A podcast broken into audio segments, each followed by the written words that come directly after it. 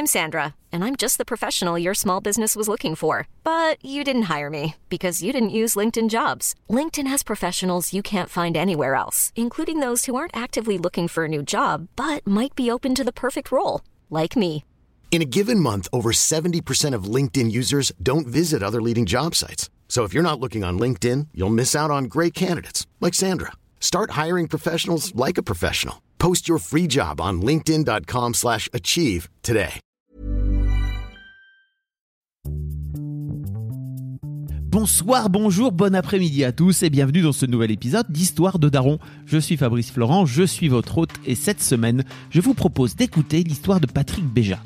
Avant d'être lui-même daron, Patrick a été un peu le daron des podcasts français puisqu'il a créé sa toute première émission de podcast en 2006. Il vit aujourd'hui en Finlande, son pays d'adoption, et est l'un des rares podcasteurs français indépendants à réussir à vivre de sa passion en s'appuyant uniquement sur le soutien financier de ses auditeurs et de ses auditrices. Pour revenir à ce qui nous intéresse, la daronnerie bien sûr, Patrick est papa d'un petit garçon qui a presque deux ans et il nous raconte dans cet épisode son cheminement vers la paternité. Comme il le dit lui-même, ni Patrick ni sa femme n'avaient vraiment la fibre parentale et ils ont attendu plusieurs années avant d'avoir leur premier enfant. Et lui avait une bonne quarantaine d'années au moment de la naissance de son fils. Il raconte également la première année en compagnon de leur fiston qui a été très très compliqué à vivre pour eux. Je le laisse expliquer lui-même avec ses mots, mais sachant que ça commence par je l'adore, mais trois petits points. Un immense merci à Patrick d'avoir partagé son histoire, très libératrice et très déculpabilisante pour les parents qui ont des rapports compliqués avec leur nouveau-né. On parle aussi de double culture, enfin vous verrez, cette, euh, cette interview est très Si vous aimez Histoire de Daron, je vous invite à vous abonner à ce podcast, à lui mettre une bonne note sur vos applis de podcast préférés, par exemple sur Apple Podcast sur iPhone ou sur Podcast Addict sur Android. Vous pourrez aussi écouter Histoire de Daron sur Spotify ou sur Deezer. Et c'est nouveau, mais j'attends vos commentaires sur cet épisode sur www.daron avec un s.fr. Vous retrouverez tous les liens dans les notes de ce podcast. Merci d'avance pour tous vos commentaires, vos bonnes notes, vos bonnes vibes. Et je vous laisse en compagnie de Patrick. On est avec Patrick Béja. Salut Patrick. Salut, comment ça va? Ça va et toi? Bah écoute, euh, très en forme, comme toujours. Patrick, est-ce que ça te chagrine si je dis que t'es un peu le, le daron des, des podcasts en France? Chagrine, non, je sais pas si c'est justifié. Il y a plein de gens qui font des podcasts et qui en font depuis longtemps, mais ça me fait plaisir, on va dire. T'en fais toujours parce qu'il y a plein Oui. de gens qui en ont fait beaucoup naguère et qui ont peut-être arrêté entre temps. C'est possible, oui, Mm. c'est vrai. Oui, oui, moi c'est un truc qui m'a euh, propulsé, je veux dire, euh, comme de, de qui m'a donné de l'énergie, l'amour du podcast, et ça m'a donné euh, cette euh, force de continuer parce que c'était un truc qui me passionnait dès le départ. Donc, Alors euh, dis-moi si je me trompe, mais t'as lancé tes podcasts en, enfin ton podcast en 2004. Donc c'est 2006. 2006, presque. ok. Euh, à l'époque donc où vraiment les podcasts euh, n'existaient pas. Aujourd'hui, c'est devenu un truc euh, que vous avez euh, plus, euh, en tout cas, vous avez a priori tous dans votre dans votre téléphone. À l'époque, euh, le podcast avait été inventé, en tout cas, euh, comment dire, euh, démocratisé par la sortie de de l'iPod, si je me trompe pas, C'est ça. euh, par Apple. Ouais, Tu c'est fais eux partie de qui cette euh, de cette génération, de podcasteurs. Oui, oui. Moi, euh, quand j'ai commencé, un podcast, c'était un truc qu'il fallait télécharger et synchroniser à son iPod par iTunes. Euh, donc, euh, tu vois, c'était quelque Oui, il n'y avait chose pas de petit peu- 4G, ma petite dame. exactement, exactement. Mais euh, mais oui, donc euh, c'était vraiment les gens qui étaient euh, qui avaient une, un certain une certaine connaissance technique d'une part, puis qui étaient super passionnés à l'époque. Et puis heureusement, euh, euh, au cours des années, ça s'est étendu. ouais. Donc l'une de tes particularités, c'est que tu as effectivement, comme je disais tout à l'heure, continué, que t'as pas arrêté entre temps. Mhm. Et, euh, et en fait, surtout que tu en as fait ton activité professionnelle aujourd'hui. Tu as carrément une, une boîte en fait que tu fais vivre grâce à tes podcasts. quoi. Donc euh, bravo, c'est cool. hein. Ouais, bah merci. Je crois que les deux sont un petit peu liés d'une certaine manière. Euh, J'y ai beaucoup réfléchi ces derniers temps, et euh, c'est vrai que il y a dans certaines catégories de podcasts des gens qui sont un petit peu euh, euh, fiers de, du statut amateur de, de podcast, ce qui est très bien. Mais euh, je pensais là, c'est l'anniversaire des 5 ans d'un- d'une de mes émissions, 10 ans euh, d'une autre émission. Euh, ouais, euh, n'est-ce pas? Et, et je me disais, mais qu'est-ce qui fait que cette émission existe depuis tellement longtemps? Et au-delà du fait que ça soit professionnel et que ça ramène de l'argent, je crois qu'il y a une euh, mentalité du, de se dire, ben, je le fais comme un métier. Et euh, je crois que c'est quelque chose qui est pas évident et les gens se rendent pas forcément compte quand ils écoutent. Si on n'a pas cette euh, cette euh, niaque et cette contrepartie aussi, peut-être qu'au bout de trois ans, quatre ans, c'est dur, hein, c'est long, c'est long quand même. Et ça demande tellement de travail que les gens peut-être s'arrêtent plus facilement euh, Mais bon, je sais pas. C'est des réflexions qui me passent par la tête. Alors, tu as plusieurs émissions. Je mettrai tous les liens dans les notes du podcast pour que vous puissiez découvrir l'univers de Patrick. Ça tourne plutôt autour de la tech, euh, du jeu vidéo, de la culture d'une manière générale. C'est ta, ta, grande passion, quoi. Ouais, la tech et les jeux vidéo, c'est mes deux euh, mes deux grandes passions. Il y a d'autres choses, mais c'est en anglais aussi. Je parle, euh, ça peut être surprenant, mais de politique internationale, de ce genre de choses, mais pas en français. J'aimerais bien, mais j'ai pas le temps, quoi. Il y a juste trop de projets. Ok. Euh, donc oui, effectivement, ça s'appelle, enfin ta boîte, en tout cas ton ta galaxie de podcast s'appelle s'appelle Friendspin, c'est ça? C'est ça, ouais. Voilà, je, vous mettrai tous les liens si vous voulez découvrir euh, l'univers de Patrick. On est ici pour parler de Daron. Je voudrais mhm. remercier Damien qui m'a envoyé un message il y a un an et quelques, juste après que je juste avant que je t'envoie un message, et qui m'a dit tu devrais aller euh, interviewer Patrick parce que il a il a eu il a été papa depuis pas très longtemps et que je pense que vous avez sans doute plein de choses à dire. C'est vrai que moi je te suivais pas sur Twitter, je, suivais tes, je, regardais de loin un petit peu tes, émissions mhm. et j'ai découvert qu'en fait tu mettais un peu en scène en fait ton, ton quotidien de, de jeune papa et je me suis dit allez Patrick l'une des l'une des spécificités, c'est que tu, tu vis aujourd'hui en Finlande et donc on a mis un peu de temps à se à se trouver quoi. C'est ça, oui. Euh, sur le fait de mettre en scène, je dirais, c'est pas que je mets en scène, c'est que j'en parle euh, publiquement. Ouais, ouais, tout à fait. Mais et oui, euh, je suis en Finlande et donc on s'était connecté il y a un moment et bon, ça s'était pas fait mais je crois que c'est pas plus mal parce que je pense que ma mon témoignage aurait été très très différent il y a un an ou un an et demi, tu vois, qu'aujourd'hui, parce que l'expérience s'est transformée de manière radicale. Euh, et, et aujourd'hui, je pense que ça sera, je sais pas si ça sera plus ou moins intéressant, euh, mais ça sera plus serein, on va dire. Donc t'as as, un, un, un garçon, c'est ça? Ouais, un petit garçon qui a maintenant 20 mois. D'où la D'où la sérénité retrouvée peut-être? Bah oui, euh, les, le début a été euh, hyper difficile. Je sais pas si tu veux te, te lancer dans les récits tout de suite, mais on va, on va le faire après. mais c'était dur, ouais. Ok. D'où te vient euh, cette, cette envie de, de parentalité? D'où te vient Est-ce que tu as toujours eu l'envie d'être père, toi, de ton côté? Je sais pas si j'en avais vraiment envie. Je veux pas tomber dans la caricature de c'est la femme qui voulait et donc je crois que j'aurais pu euh, j'avais une image dans ma tête de quand je serai grand, euh, quand je serai vieux, de, de, ma vie euh, avec une femme. il se trouve que je l'ai trouvé, donc c'est cool. J'avais pas forcément l'image des enfants qui venaient avec. je crois que j'aurais pu être heureux avec ou sans je me disais quand même que quelque part, euh, la, quand je m'imaginais euh, beaucoup plus âgé, parce que maintenant je suis encore jeune et fringant, euh, ça serait quand même sympa d'avoir des enfants pour pour partager ma vie et qui puissent euh, euh, faire partie de mon quotidien. Euh, je ne doute pas que comme tous les enfants de la terre, ils seront ingrats et euh, qu'ils ne comprendront pas l'amour de leurs parents avant, je sais pas, leurs 20 ou, 25 ans. Souvent, ça vient avec le fait d'être parent aussi, mais bon. Possible. Oui, non, mais c'est vrai que j'ai compris énormément de choses, comme tous les parents, quand j'ai eu un enfant et le d'une certaine manière, c'est encore un peu cliché, mais les sacrifices que font tes parents pour toi et, euh, et c'est un truc qu'on peut pas comprendre avant de l'avoir expérimenté. Mais... je pense que les clichés ils viennent toujours d'une vérité, hein, tu vois. Oui, c'est vrai aussi, oui, c'est vrai. Mais euh, mais donc oui, je me voyais pas forcément avec des enfants, mais euh, on va dire plutôt oui, mais pas euh, obligatoire. Et puis ma femme euh, voulait des enfants et je me suis dit ok, allons-y, ça va être sympa, on, on, va on va se lancer. Vous êtes rencontrés quand avec avec ta compagne? On s'est rencontrés il y a une dizaine d'années. C'était moi j'ai 46 ans aujourd'hui, donc j'étais déjà relativement âgé à l'époque. 36 ans, voilà. Oui. Et elle a 10 ans de moins par contre. Donc euh, je suis je suis allé me trouver une euh, jeune euh, nordique blonde, tu vois.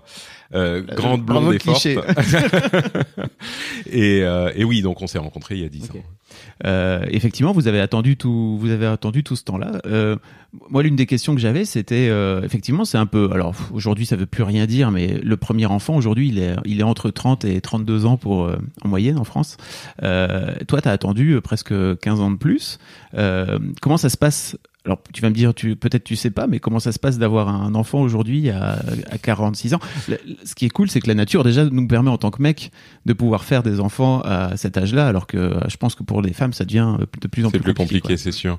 Euh, même si aujourd'hui effectivement c'est possible, mais euh, non, comment ça se passe euh, Je pense, je, je, ce que je dis à ma femme souvent, c'est euh, chérie, tu te rends pas compte ce que 10 ans de plus euh, font à ta capacité de récupération, à ton énergie, à ton et, euh, et c'est vrai que c'est certainement beaucoup plus dur que si je l'avais eu il y a 10 ans. Et déjà, il y a 10 ans, j'aurais eu 36 ans. C'était pas bon. J'ai eu, j'avais 34 ans quand il est né, mais euh, mais oui, c'est pas évident. 44, c'est ça Euh, pardon, 44 ans, oui.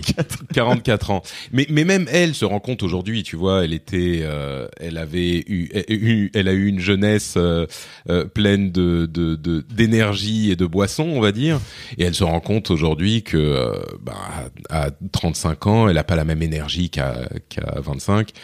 Donc elle comprend bien aussi que, elle imagine bien qu'à 45, euh, ça sera plus tout à fait la même chose. En même temps, je regrette pas on a fait, euh, moi j'ai fait seul et on a fait ensemble énormément de choses euh, qu'on n'aurait pas forcément pu faire si on avait eu un enfant. Et donc j'ai un petit peu d'une certaine manière le sentiment que je regrette rien, tu vois. J'ai fait plein de choses, euh, et ça veut pas dire que maintenant j'en ferai plus, mais euh, mais on a fait plein de choses, on a vraiment profité de tout ça. Et donc on était, quand on a pris la décision d'avoir un enfant, on était prêt. On, on se disait pas, ah, ben je voudrais encore ceci, cela. On a dit non, on a fait plein de trucs et euh, donc euh, c'était le bon moment, je crois, ce qui est idéal pour tous les parents. Quoi. Ok. Comment s'est passée la, la grossesse? La grossesse très bien pour Ouais. moi. Euh, Moi, je m'intéresse du point de vue du daron, tu vois. oui, bah pour moi, oui, oui, très bien. Euh, J'étais, j'étais tranquillou. En plus, euh, elle, elle est, euh, elle est très forte, volontaire, machin. Donc, elle, elle était pas du tout du genre ah, je suis. Enfin, la grossesse s'est passée très bien pour elle aussi, tu Oui. vois. Euh, C'était, il n'y a pas eu de complications, il n'y a pas eu de problème. Euh, Elle faisait, elle allait faire les courses euh, jusqu'à quelques semaines avant. Donc non, ça c'est la grossesse, ça s'est très bien passé. Ok. Et quid de l'accouchement alors? Parce que c'est un C'est mot. là que les choses se compliquent. c'est- là que les choses se compliquent. Euh, l'ac- L'accouchement a été compliqué. Euh, le travail a duré un bon 24 heures. Euh, c'est- marrant parce que en Finlande, je sais pas si c'est exactement la même chose en France, mais en Finlande, ils disent de manière très insistante aux parents euh, ne venez pas jusqu'à ce que vraiment on, on a cette image de de la perte des os Ah oui. comme quoi c'est euh, ah ça y est on perd les os et vite vite euh, attention on va dans le taxi faut pas qu'ils descendent qu'ils sortent dans le taxi C'est la euh, photo film, ça. c'est ça. Non, mais exactement. Et et ben on on sait pas avant de l'avoir euh, d'avoir eu l'expérience soit soi-même soit avec des amis ou on sait pas que c'est pas comme ça que ça se passe. Donc bref, euh, les hôpitaux finlandais te disent euh, non non perdez les os, restez chez vous tranquillement parce que vous y êtes pas encore. Mais du moment de, du début du travail jusqu'à l'accouchement, il y a eu un bon 24 heures, dont au moins on est arrivé à l'hôpital en début de matinée et elle a accouché. Euh, ah non, mais c'était même plus que 24 heures. À l'hôpital, on a dû passer une bonne vingtaine d'heures. Ok. Et euh, très difficile. Au début, elle se disait, je vais pas prendre de de Péridurale. de péridurale. Euh, Donc, elle a essayé au début avec juste le gaz. euh, et puis, au bout de 18 heures, tu vois, c'est genre, non, mais c'est plus possible. Elle était épuisée sans doute. ouais. Et ça s'est fini avec une euh, une euh, césarienne, euh, pas d'urgence, mais enfin qui était pas prévue quoi. Donc euh, ça c'était compliqué. Et puis moi j'étais euh, donc je suis rentré dans la salle d'opération. Le, le- une fois que le petit était sorti, on me l'a filé. Et puis on m'a renvoyé dans la chambre euh, et ma femme est, est partie en, en salle de récupération, tu vois. Mhm. Et donc moi j'étais là avec le petit, complètement déboussolé. Et puis j'avais, j'ai pas forcément de très bonnes expériences avec les hôpitaux, donc j'avais une angoisse euh, pour ma femme, quoi. Les les les infirmières venaient et me disaient euh, comment ça se passe avec le petit, tout ça? Et à la limite, euh, c'est presque je comprenais pas ce qui se passait avec le petit. C'était pas tellement important. Je leur disais oui, mais est-ce que je peux voir ma femme? Donc euh, j'étais pas bien. Et puis euh, Et comment t'as vécu aussi le fait que t'aies- qu'elle ait subi une césarienne comme ça de façon un peu ur- urgente? J'imagine que pour toi ça devait pas forcément Bah être oui, cool, c'était c'était compliqué parce que elle était euh, en plus on était dans un hôpital euh, donc finlandais où il parlait alors suédois ou finnois parce que le, la Finlande est bilingue. Oui. et il parlait anglais avec moi. Donc au début, je, ça se passait très bien. Et puis au bout d'un moment, quand il a fallu être efficace et initier la césarienne, pardon, ça grince, les, pas- les, les chaises sont vieilles. Euh, euh, quand il a fallu faire la césarienne, ils sont passés au finnois. Et donc moi, euh, j'ai pas compris grand chose. J'ai compris qu'il fallait faire la césarienne, mais en cinq minutes, ils étaient, euh, ils étaient partis. Et moi, j'étais seul dans la chambre à devoir me changer en, en euh, avec les vêtements pour Oui. aller dans la dans la salle d'opération. Et, et mais elle a disparu en cinq minutes, ma femme. Et je me disais, mais qu'est-ce qui va se passer, quoi? Et Bien sûr, c'est une opération standard, il y a aucun risque. Enfin, les risques sont minimes, etc. Mais on peut pas s'empêcher de, dans cette situation en particulier, après euh, X temps de de- d'attente. Moi, j'avais dormi un petit peu quand même, mais euh, le stress, le- la peur, tout ça. Donc oui, c'était pas facile, quoi. Oui, puis c'est pas parce que c'est une opération standard que ça crée pas des émotions euh, Bien sûr. chez toi, quoi. Ouais. Ok, donc et effectivement, est-ce que tu finis par la J'imagine que tu finis par la retrouver au bout Oui, d'un bah moment. oui, bien sûr. Ils ont compris, tu vois, normalement, le, le père ne va pas voir le, la femme avant ces deux heures de récupération et puis elle est dans la chambre de... Mais ils ont compris, ils se sont dit, bon, celui-là, je pense qu'il faut, Faut le ménager. C'est ça. Et, et donc, ils m'ont emmené la voir avec le petit et elle. euh, alors, pour elle, euh, elle a une, il joue une confiance, euh, euh, pas aveugle, mais euh, au, au, au système euh, euh, finlandais en général. Ils ont très confiance dans leurs euh, institutions. Et donc pour elle, une fois qu'elle euh, était prise en charge pour la césarienne, tout allait bien. Et en plus, elle avait la péridurale, machin, les Mm. trucs de. Et quand je suis arrivé, elle était genre oh salut, oh comme il est mignon, machin. Et puis elle le prend. Elle c'était c'était merveilleux que Mm. que j'aille la voir parce qu'elle pensait qu'on n'allait pas se voir avant encore quelques heures pour. Et donc c'était une super. Elle, ça allait super bien. Elle était euh, complètement. euh, euh, elle planait, tu vois. Et moi, j'étais content de la voir, euh, bien sûr. Et puis, euh, ça, à partir de là, ça a commencé à mieux se passer. Mais ensuite, donc, on est remonté dans la chambre où on allait être. Et il y a eu quelques jours vraiment compliqués parce que il y a eu une infection pour elle. euh, le petit, euh, je te raconterai après, mais il était, il avait sa, sa personnalité, on va dire. on était dans une chambre partagée avec une autre personne. euh, bon, c'était, c'était pas les meilleurs moments de notre vie commune, on va dire. Malgré le, le, le bonheur d'avoir le petit, euh, c'était dur. Ok. Ça, ça dure, ça dure. Vous restez combien de temps alors dans cette, dans, dans- dans- à l'hôpital en Finlande euh Euh, bah normalement c'est comme partout, hein, ça Mm. dure, euh, ça peut durer même quelques heures, mais ou une journée. Mais là, euh, étant donné qu'elle avait eu la, la la césarienne et qu'il y a eu une petite infection, ça a été, ça a duré quelques jours, Ok. quatre cinq jours. Euh, 4-5 jours où elle, elle était avec le petit et elle, elle, moi bien sûr j'y allais pendant la journée, je restais toute la journée, mais la nuit elle arrivait pas à dormir parce que le petit criait. Ouais, c'était une, quelques jours euh, compliqués. ouais. C'est quoi tes, tes premiers, tes premières impressions avec ton fils? Euh, je l'aime beaucoup. Hein. Euh, Disclaimer. c'est ça. Nota bene. Mais je vais te raconter une anecdote. Quand, quand on était dans la salle d'opération et que la césarienne a été faite, l'infirmière l'a, l'a sorti et il a commencé à crier.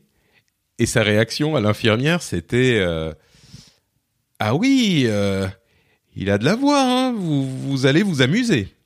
Et nous, tu vois, on comprenait, on disait Ah ouais, ok. euh. Et effectivement, son, son estimation initiale n'était pas erronée. Les, les premiers jours et les premiers mois étaient hyper, hyper compliqués. Hyper compliqués. Il a effectivement, c'est tout con, hein, mais les bébés pleurent, tous les bébés pleurent. Euh, lui, il pleurait beaucoup. Et c'est bête, mais il a une voix qui porte énormément. Euh, nous, on savait rien, on connaissait rien au bébé. Enfin, bien sûr, on a, on a lu, on a bien, mais l'expérience c'est différent. Et donc, pour nous, notre expérience de bébé, c'est lui. Et après quelques mois, maintenant qu'on est sorti de la période difficile, euh, quand on entend un bébé pleurer ailleurs, ça nous fait rire, tu vois. C'est genre, mais, mais quelle est cette petite crevette qui essaye d'exprimer son mécontentement? C'est euh, donc maintenant, ça nous fait rire, mais à l'époque, c'était dur parce que tous les parents le savent. Quand tu as les cris du bébé en permanence, euh, tu deviens fou. Deux minutes, ça va. Cinq minutes, euh, c'est moins drôle. Dix minutes, tu dis oh euh, bon, euh, c'est pas génial. Euh, au bout d'une demi-heure, t'en peux plus.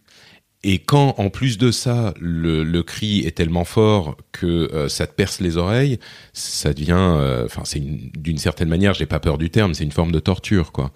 Donc, euh, les, les premiers mois, même si on avait, enfin, c'est ce qui m'en reste. Et ma femme déjà commence à passer à autre chose, mais on était assez en, en, en assez synchronisé sur ces, ce sentiment au départ, et ça a beaucoup aidé parce que justement, on pouvait se parler et en parler ouvertement, tu vois même si évidemment qu'on aimait le petit énormément Bien et sûr. qu'on était euh, mais ça c'était difficile et euh, Les gens ont pas lieu de guide, mais vraiment, t'en parles avec encore. euh, dans ton regard, il y a un truc un peu de, à la fois de peur et de oh putain. Ah, mais de terreur, C'était compliqué quoi. c'est l'un des c'est l'une des pires périodes de ma vie j'ai eu pas longtemps avant, un ou deux, deux ans avant, euh, mon père est décédé d'un cancer, déçu d'un cancer qui a été très long et très difficile. Euh, et sur les dernières semaines, les derniers mois, euh, moi j'étais venu à Paris pour filer un coup de main à ma mère qui gérait ça euh, toute seule. C'était hyper compliqué. Et donc euh, j'ai accompagné ma mère et mon père euh, mourant pendant quelques semaines, ce qui a été évidemment là pour le coup vraiment la chose la plus difficile de ma vie. Mais franchement, les sur quelques mois, euh, on va dire deux trois mois, euh, mon expérience avec le petit était euh, pas loin. C'était et, je pense que c'est en partie parce que j'ai moins la fibre du père, tu vois. C'est et je crois que ma femme est un petit peu dans la même catégorie. On n'est pas des parents nés. Euh, Il y a des gens qui sont euh, nés pas pour faire ça, mais tu vois, ça leur vient naturellement ou c'est quelque chose qu'ils acceptent beaucoup plus facilement. Ou... Et, et pour nous, c'était euh, c'était pas quelque chose qui était aussi inné. Et donc, euh, je l'ai vécu de manière très difficile, même si je dépeins un scénario apocalyptique. Là, évidemment qu'il y avait des moments bien aussi. Bien mais, sûr. euh, mais oui, c'est C'est bien d'en parler, je pense, parce qu'on a tendance à. On dit effectivement que les premiers mois peuvent être compliqués, peuvent être difficiles, mais il y a assez peu de paroles de, parents, d'une manière générale, qui viennent dire en fait c'était pas difficile, c'était comme tu. J'aime bien que tu dises en fait que c'était une torture, parce que c'est vrai qu'au bout d'une demi-heure où tu as la sensation qu'on te, qu'on te hurle dans le tympan, ça m'est arrivé, moi, j'ai souvenir une fois avec ma fille qui était toute petite et qui a fait une crise de larmes comme ça. Alors elle parle, c'était pas tout le temps, tu vois, mais Mhm. il y a eu une, un truc en particulier où j'ai vraiment eu la sensation qu'elle était en train de me percer le cerveau avec son cri. C'est d'ailleurs la seule et unique fois que je lui ai mis une, une fessée sur le. Ouais. Tellement je- ça m'a fait vriller. Ah en ouais, fait. mais c'est tu, Et- tu, tu perds ton ton, ta- ton- toi-même quoi. t'es plus toi. Exactement. Et je me suis dit, Bah, mais imagine ça tout le temps Oui. pendant deux mois ou trois mois. voilà. non. Non, mais c'est, tu sais, c'est important d'en parler aussi parce que moi, j'avais une certaine, euh, euh, j'étais frustré que que personne m'ait prévenu, tu sais. Et il y a des gens qui m'en avaient parlé un petit peu, qui avaient eu des expériences difficiles aussi, mais mais on en- on, on sait pas ça dans la société, on t'en parle pas. Et bien sûr, tout le monde n'a pas la même expérience, soit parce que les enfants sont différents, soit parce que les parents gèrent mieux. Mais quand j'en parle, il y a énormément de de parents qui entendent ça ou qui me regardent et qui me disent euh, ah mais ouais mais mais et, et Mm. personne te dit Personne Donc, te dit parce euh, que je pense qu'il y a un truc de si tu le dis, ça veut dire que t'es un mauvais père. Et tu vois, un petit peu oui T'as dit tout de suite, je l'aime beaucoup. Ouais, hein. non, mais bien en fait, sûr. les deux sentiments sont très, enfin, pe- peuvent coexister, bien sûr, quoi. et et c'est quelque chose qui est effectivement je dirais pas jusqu'à dire un petit peu honteux mais mais que les gens euh, et puis peut-être parce que au bout d'un moment tu oublies même moi je te dis je m'en souviens mais c'est plus du tout la même chose maintenant j'en rigole un peu euh, à ce moment j'en rigolais pas du tout D'où la sérénité. Et, euh, ouais. Mais euh, mais oui, donc euh, je pense qu'il est aussi important de le dire, et puis ça n'enlève, ça n'enlève rien à tout ce qui vient après. Et, et c'est pour ça que je te dis, si on avait fait le podcast il y a, il y a un an ou deux, les, les discussions auraient été un petit peu différentes, parce que maintenant j'ai d'autres choses dont je peux parler aussi. Quoi. Comment ça s'est passé entre vous? J'ai, t'as l'air de dire que vous étiez plutôt alignés sur euh, sur sur l'état d'esprit euh, entre entre Ouais. dans votre couple? Ouais, non, mais nous, nous c'est bizarre, on est alignés sur tout, quoi. Mm. On est, euh, on est, on est une sorte de, on vit une sorte de symbiose Une étrange. et, euh, et, et là, c'était sans doute le moment où les choses étaient le plus tendues, donc je peux tout à fait comprendre que dans les couples, c'est le moment difficile. Mais oui, sur cette idée que euh, c'est dur. euh, et on comprend pas ce qui se passe, on est déboussolé, on était vraiment sur la même longueur d'onde. Euh, et donc euh, cette approche de la parentalité où on se disait mais en fait il faut apprendre à faire ça parce qu'on n'est pas fait pour. Euh, on était vraiment alignés, donc ça nous a énormément aidé. Tu vois, on pouvait c'est des choses qui sont pas faciles à dire ou pour lesquelles tu trouves pas forcément d'écho chez tes amis, chez tes parents. Peut-être oui, mais peut-être non aussi. Et donc le fait de pouvoir en parler l'un à l'autre et de se dire mais je, j'en peux plus, euh, c'est hyper dur et tout, ça nous, ça nous a aidé énormément. Et vous avez vous avez réussi à ne pas vous engueuler à cause de la fatigue parce que parfois ça peut être sur d'autres sujets. C'est des trucs. Je pense aussi qu'on le dit pas assez, mais les premiers mois justement parce qu'avec la fatigue sont très compliqué mm. d'une manière générale à vivre avec le couple, voire même il y a des couples qui ne s'en remettent jamais, quoi, tu vois, de, ces, de ces, de ces moments-là, quoi. Bah écoute, euh, comme je te disais, nous on est dans une sorte de symbiose bizarre et on s'engueule jamais. Et, et tu es euh, en ce moment dans mon petit studio euh, dans lequel on a vécu avec ma femme. C'est un studio de 20 mètres carrés. On a vécu pendant deux ans et demi. Deux ans et demi, on s'est jamais engueulé et on s'est jamais engueulé depuis non plus, même quand on a vécu dans des endroits plus plus grands.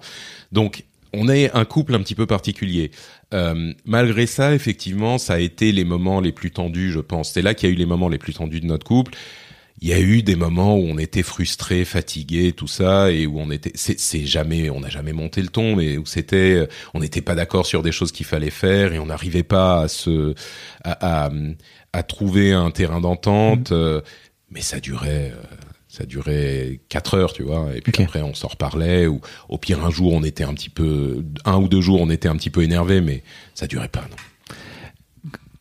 Vous avez trouvé la cause de, de ce qui rendait votre, votre fiston, euh, à part euh... le fait qu'il ait du caractère, il n'y avait pas un truc. Euh... Non, bah on a fait, enfin tu t'en doutes, hein, oui, tous est... les médecins de, de, de, du, du, pays, ouais. euh, et tous nous disaient non, non, votre fils va très bien. Alors on pensait euh, les reflux, les oreilles, ouais. la digestion, les machins, pff, on a pensé à tout. Mais, euh, mais au final, non, je crois que c'était juste qu'il avait besoin, lui c'était particulier, il avait besoin de pleurer avant de s'endormir. Et on a tout testé. Hein. Moi, j'ai vécu avec mon fils sur le ventre euh, pendant euh, un an et demi, parce qu'en plus, moi, je travaille de la maison. Euh, je suis, je fais mes podcasts de la maison, et euh, donc j'étais là tout le temps. C'est c'est une, une, chance aussi par rapport à peut-être d'autres mmh. pères euh, euh, dans le régime français. J'étais, j'ai vécu vraiment toute l'enfance de mon petit euh, à 50% avec ma femme. On va dire peut-être 60 parce que elle a elle donnait le sein, etc. Mais euh, enfin 40-60. Mais donc on a cherché beaucoup et puis je l'avais sur moi tout le temps. Et pour s'endormir, au bout d'un moment, au bout d'un mois et demi, je me suis dit mais il bah, y a rien, il va très bien, c'est juste qu'il a besoin de pleurer.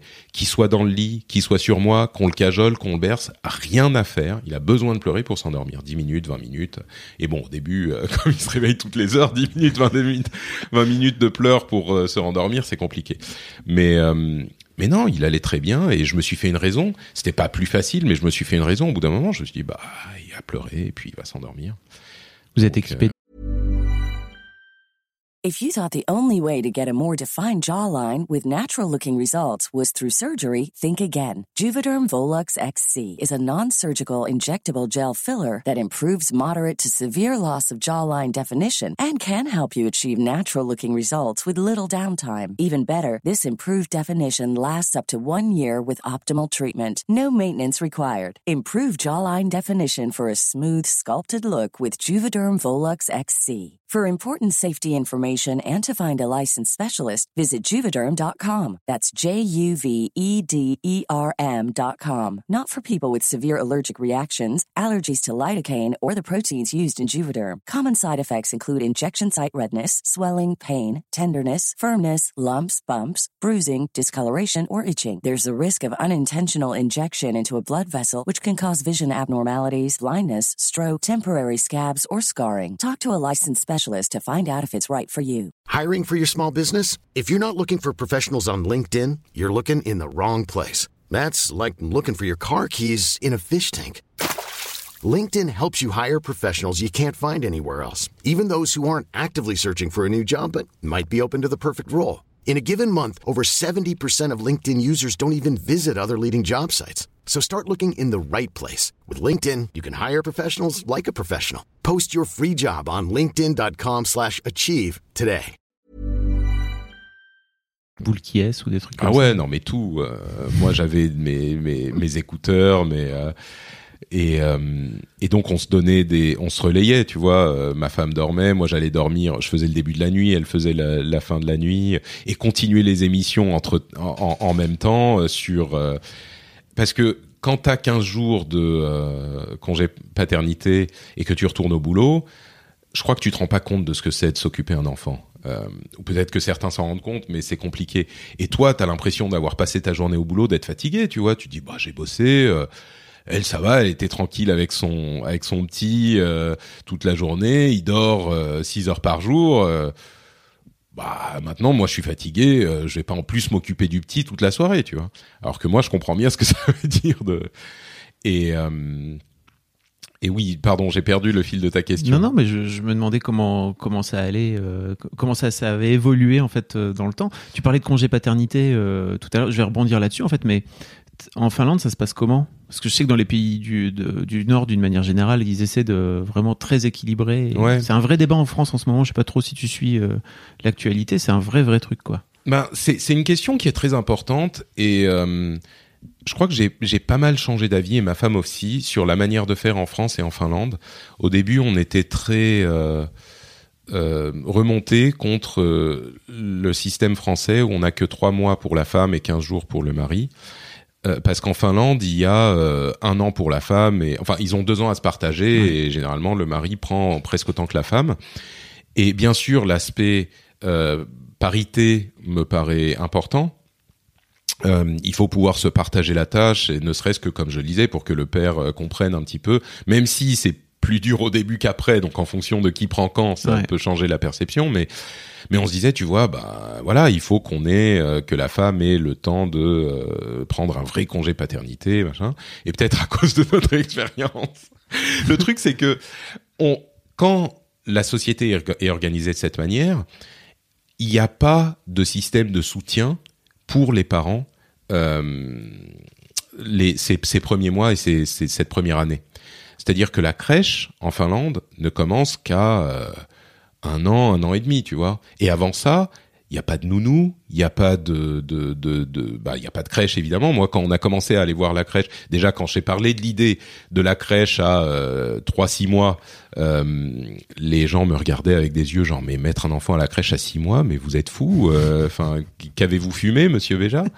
Euh, et, et puis il y a pas de il y a pas de nounou, tu vois, c'est pas possible. Donc tu es obligé d'être là avec ton enfant euh, au moins au minimum un an. Et donc euh, l'effet un petit peu pervers que ça a sur euh, les femmes en particulier, c'est que on s'attend à ce que les femmes interrompent leur carrière pendant un ou deux ans quand elles ont, à chaque fois qu'elles ont un enfant. Alors, ils sont par ailleurs très respectueux de l'égalité et euh, de la, la professionnalité des femmes, donc peut-être que ça compense. Mais, Mais- j'imagine que c'est pareil pour les hommes alors non? Oui et non, parce qu'ils encouragent le fait de le, de le faire aussi quand on est papa, mais dans la pratique, ça se fait quand même moins que pour les femmes. Ok. Et au-delà de ça, tu vois, c'est presque un état d'esprit. Euh, on s'attend de manière pas perverse, mais en France, euh, les femmes, enfants pas enfants, ben elles bossent, elles sont professionnelles autant que les mecs, quoi. Euh, c'est t'as trois mois à la limite de congé paternité, tu peux prendre plus si tu veux, mais le standard c'est bah tu bosses et le fait que t'aies un enfant ne va pas changer, Mm. ça va juste être un petit euh, dodane, tu vois, mais ça va pas changer ta capacité professionnelle. Alors que dans les fêtes, mine de rien, il y a un petit peu de ça. Euh, si tu prends, euh, si t'as deux enfants et que tu prends un an et demi à chaque fois, t'as trois ans de retard entre guillemets euh, sur ceux qui ne le font pas, qu'ils soient des hommes ou des femmes, et donc ça affecte un petit peu. Donc, je sais pas quelle est la bonne solution parce qu'en même temps, trois mois, oui, c'est hyper court. Et je me rends compte que si euh, j'avais continué à travailler moi avec juste 15 jours de congé paternité, bah j'aurais juste pas vécu euh, avec mon enfant, j'aurais raté énormément de choses. Donc ça aurait même même avec les cris et les pleurs tout ça, tu vois, je pense que j'en aurais euh, euh, ça m'aurait pas j'en aurais pâti mais ça m'aurait euh, affecté d'une certaine manière sans que je le sache. Donc je sais pas, est-ce qu'il faut faire trois mois et trois mois peut-être, ou allonger un petit peu, on va dire six mois et six mois, ça serait gérable, j'en sais rien. Mais je suis un petit peu moins remonté contre le système français aujourd'hui, et je suis un petit peu moins, j'idéalise un petit peu moins le système fin- euh, finlandais euh, par ailleurs. Quoi. C'est peut-être aussi parce que tu as cet aspect, euh, on n'est pas des parents nés, non Peut-être que. C'est possible, Ouais. mais mais je crois que c'est plus euh, c'est plus parce que en fait dans un pays comme dans l'autre, en fait, on n'a pas vraiment le choix. En Finlande, euh, si on veut continuer à travailler avant l'année de, de congé paternité, bah c'est hyper dur. En France, si on veut euh, prendre plus que trois mois, bah mine de rien, ça va avoir euh, des conséquences. Donc, c'est cette absence de, de choix, je crois, que j'ai réalisé. Ok, d'accord. Une fois que c'est passé, ce moment. On arrive au moment sympa. Euh, ouais, ça, ça a pris un moment. On a, on a fait le choix nous, euh, au, au bout de quelques temps, de le laisser pleurer. Ce qui est une, enfin, pff, on a fait le choix. On n'avait pas le choix. Il pleurait de toute Mm. façon, tu vois.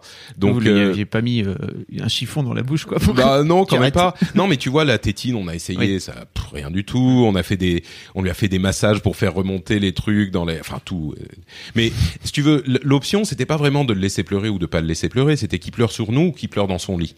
Donc euh, au bout d'un moment, au bout de je sais plus trois mois, on s'est dit bon bah il va pleurer dans son lit quoi.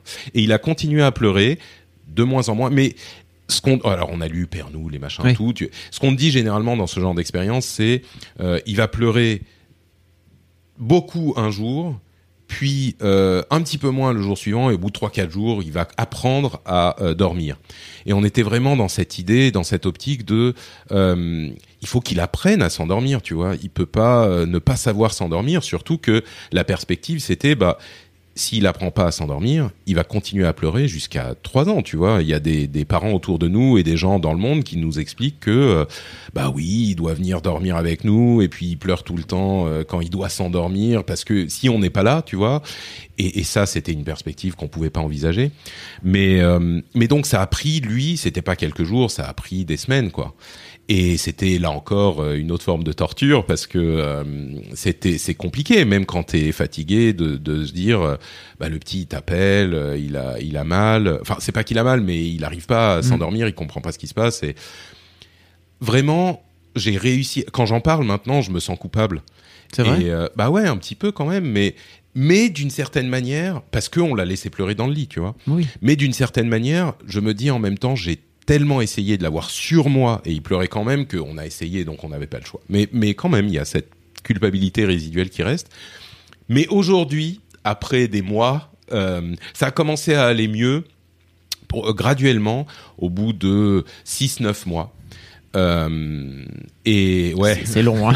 bah, disons que ça allait mieux de toute façon parce que il faisait de moins en moins de siestes ok. et donc euh, moins d'occasions de pleurer pour s'endormir. Est-ce qu'il faisait quand même ses nuits euh, Ça, c'était la chance qu'on a eue, c'est qu'une fois qu'il s'était endormi, jusqu'à ce qu'il doive se réveiller pour euh, manger ou pour ce que c'était, il dormait quand même assez bien. Ok. Et Donc, ça veut dire que euh, le, votre bébé, même repu, c'est-à-dire que même après avoir mangé, vous le reposiez et repleurez, Ah ça mais oui, non Ah oui. mais ah, non mais. Non mais je, Tu vois, non mais c'est vrai que les gens ont tendance je à pas, pas, bien euh, je veux comprendre pas t'énerver. Patrick. hein. les gens ont, ont tendance à pas bien comprendre ce que c'était, tu sais. C'est que on a cherché les causes partout Oui. et il y avait juste, ou alors on l'a pas trouvé, mais il y avait pas de cause. Tout ce que les gens peuvent imaginer, c'est c'est pour ça, c'est pour ça, il avait besoin de manger. Il avait... Non, il avait juste. Bon, bref. Non, non, je Euh, c'est parce que mon expérience à moi, c'est par exemple, mais je leur donnais le biberon euh, la, la nuit, mes filles, et en fait, euh, les deux, elles, tu sais, elles se réveillaient, mais vraiment encore à moitié dans le coltard, elles buvaient leur, leur biberon encore à moitié dans le coltard, et puis une fois qu'elles avaient mangé, elles, étaient, elles se rendormaient tout de suite, quoi, tu vois. Donc je, je les reposais, je faisais en sorte de pas les réveiller, je me disais, allez, hop Non, là, le, Écoute, il, il euh, était reparti le vôtre. T'as bien de la chance. Oui, je, Euh, m'en rends- je- je- je m'en rends compte. Hein. Bon, la nuit, pour un des réveils, ça se passait généralement comme ça. Ma femme le prenait euh, du coup fin, euh, elle le nourrissait et puis il s'endormait sur son épaule, elle le reposait, ça, ça allait généralement. Mais c'était un des réveils sur les les combien euh, huit euh, de, de la journée au début quoi. Donc Mais oui, oh, Vous avez fini par sortir de cette période-là. voilà, complètement. quoi. On va pas faire tout là-dessus, mais Non, non, je sais, mais je- moi, ce que j'aurais aimé creuser sur euh, justement cet aspect de culpabilité qui est quand même. euh, Bah oui, parce que tu sais pas, et puis tu es responsable de ce petit machin, et euh, tu sais, tu, tu sais pas comment faire pour, parce que tu dis il pleure, c'est qu'il y a un problème. Euh, et, et, et si t'arrives pas à résoudre le problème, ben c'est qu'il, enfin je sais pas, mais C'était pas un bon parent. pas, ouais, il y a quelque chose de ça, ou ou même, euh, enfin t'as envie de faire en sorte qu'il aille mieux, et et t'y arrives pas. Donc, euh, mais d'un autre côté, ce qui nous, ce qui nous euh, aidait à nous sentir moins coupables, c'était que quand il était réveillé, il était juste super content. Ah, cool. C'était, euh, il était hyper. Alors, euh, il, il a, il a toujours eu la volonté de faire ce qu'il pouvait pas faire. Et donc, il était parfois frustré. On a eu une période de genre, euh, je sais pas, peut-être un mois et demi où il commençait à essayer de ramper et il n'y arrivait pas. Donc, il se mettait à quatre pattes et il essayait de ramper. Il, euh, il se balançait d'avant en arrière, tu vois. Et au bout de trois minutes, ça l'énervait. Et donc, il se mettait à, crier. euh, Ah, ah et, donc, c'était tout. le- Et, et il voulait faire que ça. Tu sais, c'était genre, mais regarde, il y a des jouets, il y a des Est-ce que c'est Ah, un rien à trait de foutre. personnalité possible, possible. Euh, mais donc il a, il a vraiment cette volonté de d'essayer de chercher le truc suivant et tout, et et il était, euh, il était euh, assez content. Donc on, sentait qu'il était heureux, tu vois. Euh, Au-delà de ces périodes de, donc ça nous a aidé. S'il avait été euh, euh, grincheux tout le temps, ça aurait peut-être été plus dur, mais mais là, quand il a commencé à se à se se, se- comment dire se sentir euh, mieux et à dormir moins euh, dormir moins je veux dire faire moins de siestes dans la journée. Euh, et puis il a commencé à de moins en moins pleurer. Et oui il a commencé la crèche à 9 mois je crois. Donc on avait un petit plus un petit peu plus de temps pour nous. Euh, donc graduellement ça s'est amélioré. Et puis là depuis quelques temps ça ça se passe beaucoup beaucoup beaucoup mieux. Comment, avec le temps, tu as réussi à, à nouer une relation aussi avec, euh, avec ton fiston? C'est un truc euh, qui m'intéresse. Parce qu'aujourd'hui, il a un an et demi, enfin un peu plus d'un an et ouais il a un peu plus d'un an et demi ouais. Ça Mhm. Je dirais que ça, ça a commencé quand il avait à peu près un an. Avant ça, euh, bon, tu le sais bien, on interagit un petit Mm. peu, mais euh, bon, les premiers mois, il y a rien. Mm. Euh, je me souviens très, euh, euh, très vividement euh, de d'amis qui, a, qui ont un enfant qui ont six mois de plus que que le nôtre. Et ils étaient venus quand euh, le petit avait euh, un mois et demi, deux mois, quelque chose comme ça. Et leur petit, euh, je me souviens qu'il euh, souriait quand ses parents euh, allaient le voir. Et je me disais, ah mais un jour, Vivement. un jour, non mais même- pas vivement, c'était genre tellement loin pour moi, parce que on y revient toujours, mais quand on était dans cette période, chaque jour paraissait être une éternité, tu vois. Et, euh, et quand on se dit- les gens me disaient, ah mais t'inquiète pas, les choses s'améliorent. Au bout de quelques semaines, quelques mois, je leur, je me disais, mais quelques mois, mais vous avez fumé, moi je vais pas tenir deux heures, tu vois. Et mais donc voir le petit qui souriait, je me disais, un jour, le mien va sourire aussi, tu vois. Il va y avoir une euh, et donc ça c'était le tout début. Et quand il s'est quand il a eu à peu près euh, ouais un an qu'il a commencé à dire des mots euh, qu'il souriait qu'il rigolait. Les premières fois qu'il s'est mis à rire effectivement là c'était assez magique euh, c'était quelque chose de, de un sentiment assez unique et puis oui, quand il s'est mis à dire des mots, euh, j'étais en France l'année dernière et ma femme m'a envoyé une vidéo du petit qui dit euh, papa. Et là, c'était genre, c'était dingue quoi. J'existe à ses yeux. c'est ça, c'est ça. Ou au moins, il a compris comment former le son papa quand sa mère lui dit de dire papa. Euh, mais ouais, et puis vraiment, ça a commencé quand il s'est mis à parler. Il s'est mis à marcher, il s'est mis à parler, et puis on interagit. Et, euh, et là, de plus en plus. Euh, maintenant, il, court partout, euh, il comprend tout ce que je dis, mais vraiment tout quoi. Euh, il, euh, il parle de plus en plus, il commence à faire des phrases, il se met à chanter. euh, il est alors il y a des moments où ça va plus ou moins bien pour le sommeil encore. Euh, il y a de longues périodes où il s'endort juste de, de manière, euh, euh, enfin immédiatement, tu vois, on le met au lit, on lui chante la chanson, puis on lui dit bonne nuit et, et il dit bonne nuit et il s'endort, tu vois. Il y a des moments où c'est un peu plus dur. Euh, Hier, on était en train de se parler au, pendant la- le début de la soirée avec ma femme euh, parce qu'il voulait pas dormir.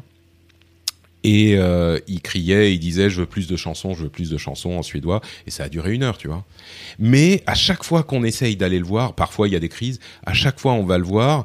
Quand on lui chante quelque chose, ça va. Ou quand on le prend dans le lit, il s'endort pas. Il est tranquille. Mais dès que impossible, il a un caractère mais hyper hyper fort. Et, et bref. Mais il y a eu Les chats font pas des chose- chiens, hein, tu sais. C'est pas impossible. Non, mais ma mère me dit, mais vous, vous étiez des amours. Enfin, moi, j'étais un amour. Mais peut-être que ta mère, elle se souvient avec le souvenir qu'elle a aujourd'hui. C'est possible.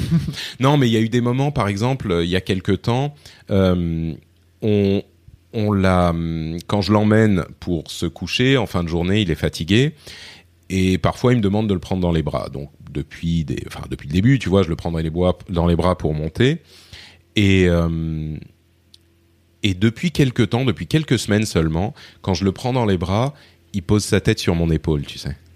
Ah, ça. Et alors ça, c'est, euh, c'est, mais c'est, enfin, c'est indescriptible, quoi. Tu vois, il pose la tête sur l'épaule et tu fonds, tu te transformes en une sorte de, de flaque de, de, d'émotion, tu vois. Et euh, il y a des trucs, par exemple, quand je le, quand je le mets au lit, je, je- j'ai un petit peu de, quand je le mets au lit, euh, je, lui chante la chanson. Et puis, euh, et puis je lui dis, euh, en fait, ce qu'on a une routine, on lui chante d'abord la chanson deux fois, et puis je lui dis bon, euh, là je te chante, je lui dis bonne nuit, et puis je te chante encore une fois, et puis c'est dodo.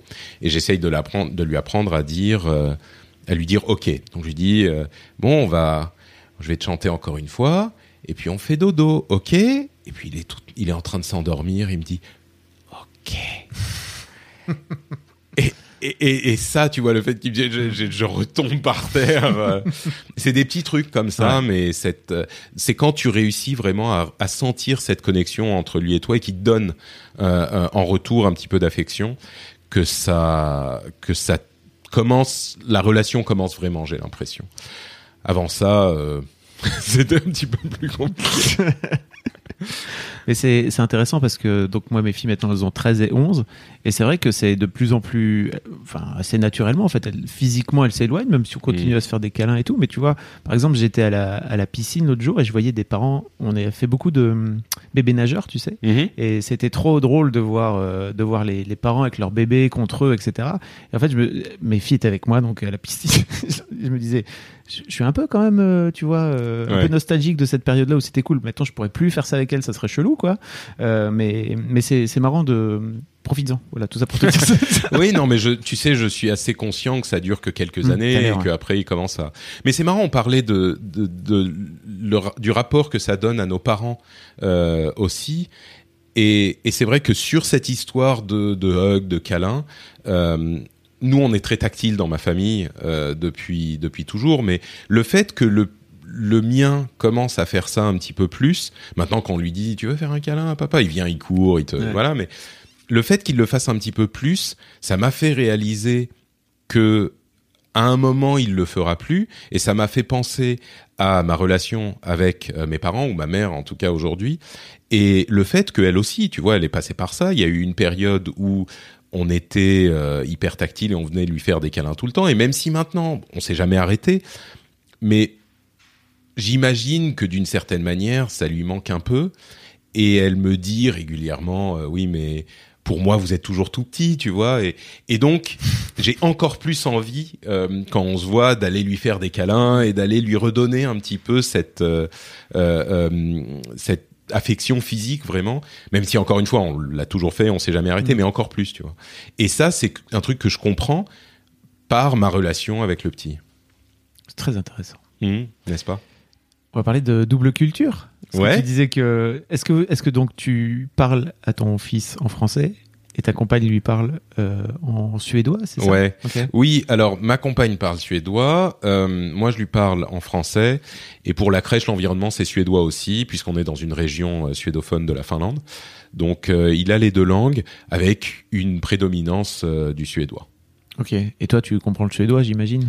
Euh, ça commence, ouais. Je, je, je peux commencer à avoir des conversations euh, avec Parce les que ça veut dire que sinon ta fille, euh, ta, ta, ta, ta, ta femme, pardon, euh, a des conversations avec ton fils que tu comprends potentiellement pas? Bah, de temps... Non, mais c'est même pire. Euh, parfois, le petit vient et me dit des trucs que je comprends pas, dont je suis pas sûr de, parce que évidemment, euh, il parle suédois, mais c'est pas qu'il parle un suédois hyper euh, Oui. carré et littéraire, tu vois. Euh, donc parfois, j'essaye de comprendre, et ma femme parfois comprend pas.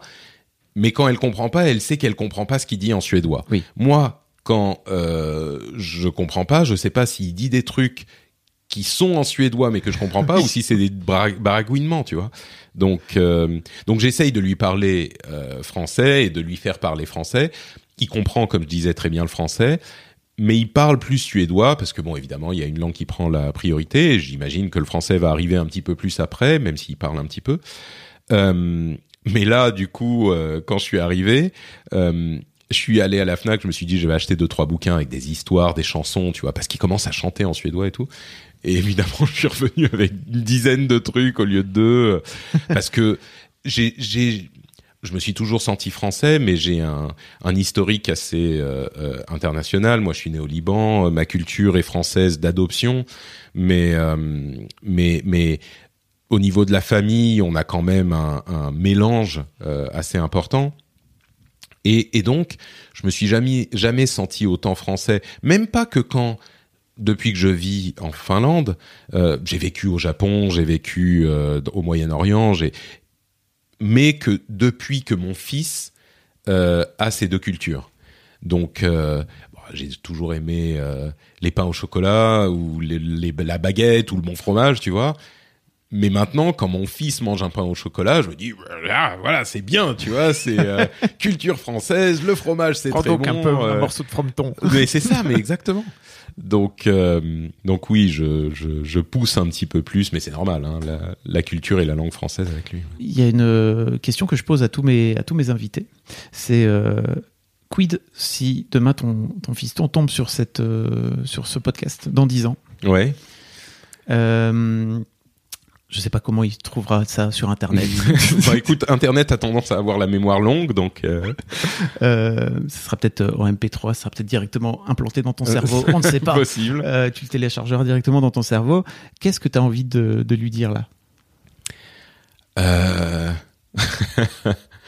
bon, je pense que ce que j'ai dit jusqu'à maintenant parle de de soi-même.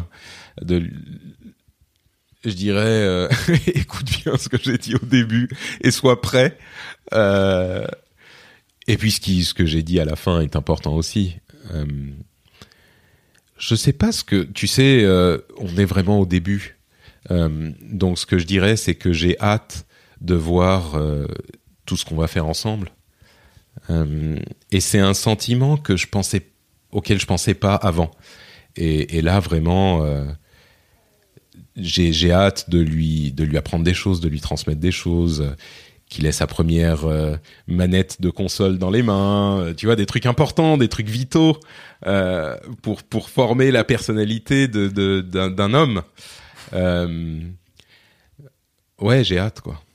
T'es content d'avoir euh, d'avoir eu euh, un garçon? Est-ce que, par exemple, vous, a- vous, vous avez dans le projet de faire un deuxième enfant pour éventuellement essayer d'avoir une fille? Je sais pas. Comment tu te positionnes par rapport à ça? Euh, bah non, je suis pas content d'avoir eu un garçon. Moi, je voulais une fille. euh, Qu'est-ce que tu évidemment Non, mais oui, bien sûr. Euh, moi, à vrai dire, oui, j'aurais bien voulais- voulu une fille. Oui, c'est ça. Euh, mais c'est un sentiment. Oui, au- au- quand on m'a annoncé que c'était un garçon, j'étais un petit peu genre ah, merde, j'aurais. C'était bizarre parce que j'avais dans mon image peut-être le côté euh, paternaliste justement. J'avais toujours l'idée que si j'avais eu un enfant, j'y pensais pas beaucoup, donc c'est pas non plus un truc fondateur de ma personnalité, mais je me disais ah ça serait une fille et j'aurais mes filles, tu vois.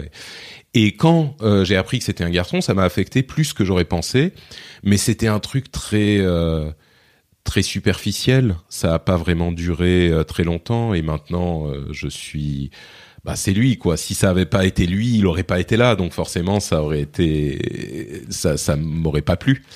Euh, un autre peut-être, un moment. Euh, on va dire que l'expérience de départ a été suffisamment traumatisante pour que tu vois. Et, et c'est peut-être pas plus mal parce qu'il y a plein de gens pour lesquels le premier est assez facile et donc qui se disent. euh, bah cool en fait c'est pas dur euh, allez hop on va y aller deuxième direct comme ça c'est fait. Et parfois le deuxième est beaucoup plus compliqué et donc t'as les deux en même temps dont le deuxième qui est dur et c'est un petit peu le piège. Donc euh, nous on s'est dit bah on va attendre euh, que le premier soit un petit peu autonome et à ce moment on y réfléchira. C'est pas impossible c'est beaucoup plus dans notre esprit qu'il y a un an, Oh. Euh, beaucoup plus dans le sens où ça y était pas du tout et maintenant Ouais. ça y est un tout petit peu. Mais je commence à me dire que peut-être. Alors qu'il y a un an, je t'aurais dit, mais euh, même pas en rêve. de quoi tu parles? Et pareil un petit peu pour ma femme. Ma femme a généralement six mois d'avance sur moi, sur la relation qu'elle a avec le petit et sur l'image en général de la parentalité. Comment t'expliques ça? C'est intéressant. Euh, bah, je crois qu'elle a eu six mois de plus ou neuf mois de plus avec lui. Tu vois, pour moi, c'était très. C'est ce qu'on dit souvent. Le le le père a euh, les neuf premiers mois du père, c'est un petit peu la la la gestation pour le père, tu vois. Euh, les neuf premiers mois de l'enfant. Donc, euh, je crois qu'il y a un petit peu de ça. Il y a un petit peu de vrai là-dedans. Mais donc, on y pense, mais c'est pas encore euh, maintenant. euh, on verra quand le petit sera plus autonome, quoi. Merci beaucoup, Patrick. Merci Fabrice. C'était trop bien. Mais super sympa. À bientôt. Merci à toi. Salut. Ciao. Et voilà, c'est terminé. Merci beaucoup d'avoir écouté jusque-là.